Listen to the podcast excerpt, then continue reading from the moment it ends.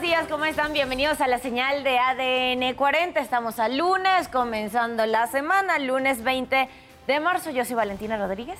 Y yo soy Mara Durón. Y para todas las personas que están disfrutando de este puente, también hay que mantenerse bien informados. Estamos completamente en vivo, por eso queremos invitarlos a que se quede con nosotras aquí en Las noticias para despertar.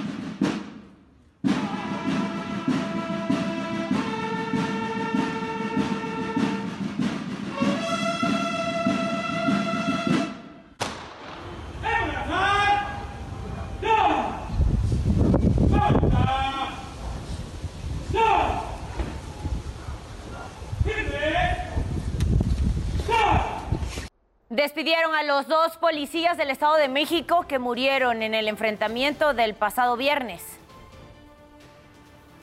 Por homicidio calificado vinculan a proceso a agresora de Norma Elizabeth, quien se encuentra en el centro de internamiento Quinta del Bosque en Sinacantepec.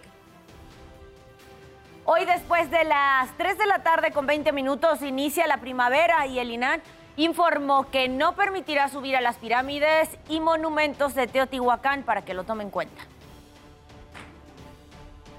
El mexicano Sergio Checo Pérez gana el primer lugar en el Gran Premio de Arabia Saudita. Su compañero Max Verstappen fue segundo. Aumentó a 14 el número de muertos por el fuerte sismo que sacudió Ecuador. No se pierda más adelante la buena noticia del día. Le mostraremos el pequeño pero gran detalle que militares tuvieron con un niño que celebraba su cumpleaños con temática del ejército. El menor asegura que los admira tanto que los invitó a pasar a su fiesta. ¿Y qué pasó durante la madrugada de este lunes? Nos los cuentas tú, Oscar Mendoza. Adelante, muy buenos días. ¿Qué tal? ¿Cómo están? Muy buenos días. Vamos a ver qué es lo que ocurrió esta noche y madrugada durante nuestra guardia nocturna. Un camión tipo Torton se incendió en el cruce Doctor Vertis y Doctor La Vista, esto en la colonia Doctores. El vehículo pesado se encontraba estacionado y lo que se quemó es la basura que traía en la caja. Los vecinos comentan que ahí llevaba mucho tiempo y que era utilizado como basurero. Bomberos de la Ciudad de México llegaron rápidamente a sofocar las llamas. Por fortuna, ninguna persona resultó lesionada. Más tarde, una camioneta cargada con basura chocó contra un tráiler en el cruce de Isabel la Católica y Eje 6 en la colonia Independencia. Según versiones de los vecinos, el conductor había chocado contra otro auto calles más atrás, no se quiso hacer responsable y se dio a la fuga. En su huida se impactó contra la parte trasera del tráiler, dejando al conductor y a su acompañante lesionados. Fueron trasladados en ambulancia al hospital de Joco. Bomberos realizaron la limpieza de la basura y una grúa de la Secretaría de Seguridad Ciudadana de Tránsito se llevó la camioneta. Y por último, un fuerte accidente automovilístico se registró en Periférico Canal de Garay, al cruce con Ermita Iztapalapa en la colonia Constitución de 1917. El conductor de un auto compacto, aparentemente en estado de ebriedad, perdió el control por el exceso de velocidad al que circulaba, chocó contra otro automóvil y después volcó sobre su costado derecho. El responsable fue atendido por paramédicos de una ambulancia de la Cruz Roja y trasladado para su atención médica. Los tripulantes del otro auto solo recibieron golpes menores y no fue necesario su traslado. Bomberos de la Ciudad de México realizaron los trabajos de rescate y después retiraron los vehículos siniestrados. Por lo pronto, esto fue lo que ocurrió esta noche y madrugada durante nuestra guardia nocturna. Buenos días. Oscar, muchísimas gracias por el reporte. Queremos invitarlos también a que visiten nuestro sitio web. Nos encuentran como www.adn40.mx. Aquí podrá encontrar toda la información en el momento que la requiera. Y para que se mantenga todavía más informado desde la palma de su mano, se puede suscribir a nuestro newsletter. Puede encontrar eh, la forma de suscribirse a través de nuestro sitio web. Le va a abrir una página donde va a ingresar unos datos. Es muy sencillo, muy rápido. Una vez ingresando los datos, le da suscribir y de esa manera le va a estar llegando toda la información en tiempo real, lo más actualizado desde nuestro sitio. Vamos a revisar también las condiciones meteorológicas en nuestro país. Tendremos todavía algunas tardes nubladas de lluvias. Principalmente se verá afectada la zona norte. Por una parte, está ya retirándose de territorio nacional la décima tormenta invernal. Se está desplazando por el sureste de Estados Unidos, sin embargo, todavía deja algunas afectaciones en la zona norte, aunado a que esperamos la llegada de un nuevo frente frío para el sureste de nuestro país también se ven afectados. Ya se retira el Frente Frío número 41, sin embargo hay que recordar que viene impulsado por una masa de aire frío que es la que estará dejando las lluvias, les recuerdo, para el sureste, incluso para toda la costa del Golfo de México podrían presentarse evento de norte, vientos que podrían alcanzar hasta los 90 kilómetros por hora. Les recuerdo que también podrían esperarse algunas lluvias para que lo tenga en cuenta. Recuerdo también las condiciones en las calles de la Ciudad de México. Hay que, hay que tener en cuenta que a esta hora se registra buen avance en gran parte de la capital del país. Es un día feriado, por lo que se espera que así continúen las condiciones en las calles de la Ciudad de México. Aún así maneje con muchísima precaución para evitar accidente. Eh, lo invito también a que visite el sitio de orientación vial si es que tiene eh, dudas sobre algún una calle, cómo se van a encontrar las calles de la Ciudad de México pues para este lunes todavía estarán tranquilas. Les recuerdo que en ADN 40 evolucionamos y queremos estar más cerca de usted. Por eso lo invito a reportar a través de todas nuestras redes sociales con el hashtag Ciudadano en Tiempo Real cualquier denuncia, reporte o situación que le inquiete. ¿Cómo es la solicitud de apoyo para localizar a las niñas Amelia y Leonora Pérez Casillas de 5 y 6 años de edad? Se desconoce su paradero desde el 3 de marzo. Fueron vistas por última vez en la colonia Tepeyac Insurgentes en la alcaldía Gustavo Amadero. Se solicita entregar cualquier tipo de información a las autoridades capitalinas para que puedan reunirse con su familia. Le recuerdo también que mi compañera Sara Uribe estará a las 12 del día leyendo todo lo que nos manden con el hashtag Ciudadano en Tiempo Real. Son las 5 con 37 minutos de la mañana. Seguimos con la información y lo hacemos con este resumen. Elementos del ejército bajaron de un tren a más de 400 migrantes durante un operativo en Chihuahua. Tenían el objetivo de caminar unos 40 kilómetros para reunirse con otras 800 personas que buscan llegar a Estados Unidos. Detuvieron a José de Jesús N., dueño de una guardería privada donde el pequeño Damián Estrada, de tres años, murió ahogado en la alberca del plantel el 7 de febrero en Tuxtla Gutiérrez. Así lo informó la Fiscalía del Estado de Chiapas. Este sujeto enfrenta el delito de homicidio culposo en agravio. Fue puesto a disposición del órgano jurisdiccional que determinará su situación jurídica en las próximas horas. Vincularon a proceso a Roberto Rivera y Gonzalo Mora por su probable participación en el delito de delincuencia organizada por el desfalco millonario a Segalmex. Ambos permanecerán internos en el Centro Federal de Readaptación Social conocido como el Altiplano. Esto debido a que el juez determinó prisión preventiva oficiosa y fijó tres meses para el cierre de la investigación complementaria. Donald Trump anunció que mañana podría ser arrestado en Manhattan. En su plataforma Trump Social señaló que se debía a filtraciones ilegales presentadas por el fiscal de distrito.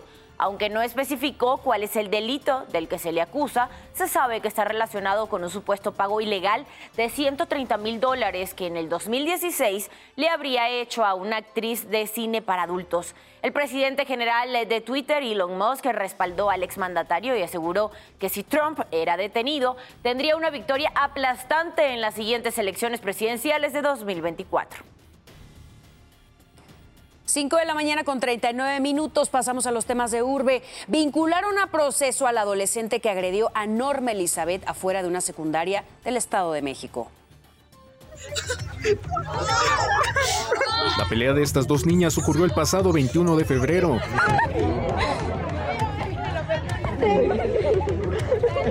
Justo al exterior de su escuela, la secundaria anexa a la normal de San Juan Teotihuacán en el Estado de México. Una de ellas era Norma Lisbeth, quien presuntamente era víctima de bullying por parte de una de sus compañeras. Su hartazgo fue tal que decidió enfrentarla. A ella la molestaban, ahora sí en su salón, le hacían bullying. Le, ahora sí la lastimaban psicológicamente.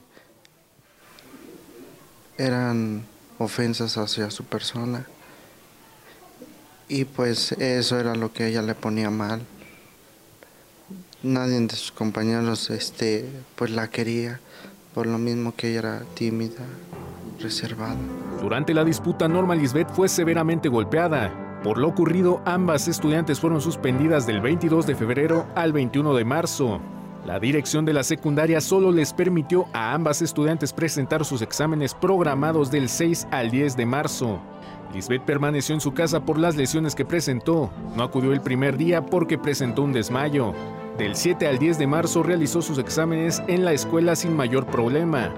Pero el lunes 13 de marzo Norma Lisbeth recayó y falleció en el centro de salud de Teotihuacán. Lo que a mí más me duele, porque le quitaron la vida de mi hija. Mi hija tenía 14 años. Mi hija fue una niña muy sencilla, muy, muy tranquila. Ella no era problemática porque la golpearon muy, muy feo. Y le quitaron la vida a mi hija. Ya venían desde tiempo atrás. Este ya se le había comunicado a los profesores lo que estaba pasando y no hacía nada solamente pues le decían, sí, vamos a ver solamente eso. Norma Lisbeth ya fue sepultada. Familiares y amigos acudieron a manifestarse al exterior de la escuela para exigir justicia por lo ocurrido.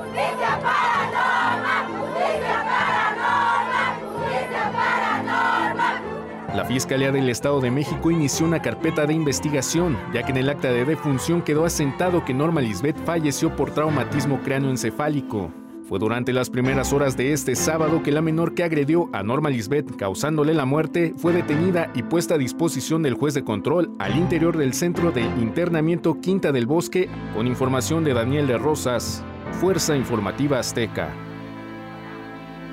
Precisamente el bullying no nace de la noche a la mañana, es una agresión que se repite y cada vez es más violenta. Para que ocurra, el agresor busca a una víctima débil. Puede ser su personalidad, la complexión física o incluso alguien de menor edad. Especialistas aseguran que detrás del bullying hay problemas sociales y emocionales del agresor, quien busca un público que fomente la agresión. Podemos tener ahí problemas de autoestima, también de agresión en casa, pero que la forma en la que aprendió a responder a, esta, a estos ambientes, estos contextos, ha sido a través de la agresión, de defenderme. El bullying justamente de, las, de estas emociones placenteras que experimenta es que los demás vean lo fuerte que es y cómo es más que la otra persona. Para los psicólogos, una forma de prevenir las agresiones entre los jóvenes es visibilizar el problema, que los padres hablen con sus hijos sobre qué es el bullying y cómo detectarlo. Adicionalmente, en las escuelas, los padres y maestros deben dejar claro a los alumnos que cualquier forma de violencia tiene consecuencias, no solamente para el agresor, sino también para los testigos que la fomentan. Yo como padre, madre de familia, ante una situación ajena, hago un comentario como, ay, pues es que yo no sé por qué no se defiende, ¿No? El momento en el que mi hijo llegue a, estar en una situación así, lo que menos va a hacer es hablarlo conmigo. Sino entenderlo, reflexionarlo, desmenuzarlo y entender el impacto que tiene no solamente en mis hijos o en tus hijos, sino en toda la sociedad. 5.44 minutos de la mañana pasamos a revisar el panorama internacional. Vea, edificios colapsados son parte del panorama de las calles ecuatorianas que dejó el terremoto de magnitud 6.8 que cimbró la zona sur del país. Lo que en un principio se pensaba como daños menores se volvió todo lo contrario porque ahora las familias lloran a sus muertos, que hasta el momento son 14. Cuerpos de rescate trabajan en la remoción de más escombros para encontrar a más sobrevivientes. Hay algunas personas heridas que están siendo atendidas en todos los hospitales. Hay eh, viviendas eh, destruidas tanto en la provincia del Oro como en la provincia de la Suay eh, y hemos tomado la decisión de que todos los ministerios se activen también se registró un sismo de magnitud 6.5 en Perú. Se originó a 85 kilómetros al noreste de Sarumila, con una profundidad de 78 kilómetros. Según el Instituto Geofísico del Estado, hay una menor de cuatro años muerta y dos lesionados. Una de las zonas más afectadas es Tumbres. nosotros como mujeres, ¿cómo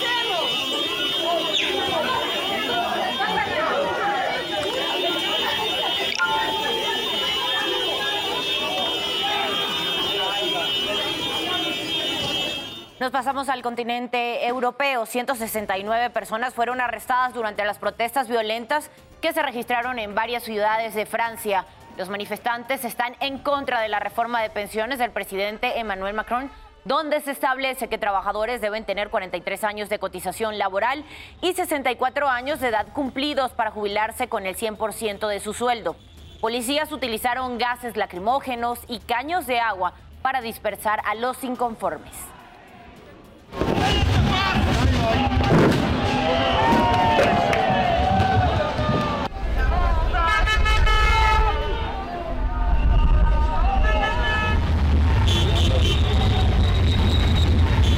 El presidente Vladimir Putin realizó una visita sorpresa a Mariupol, uno de los territorios ocupados por Rusia en la región ucraniana de Donbass.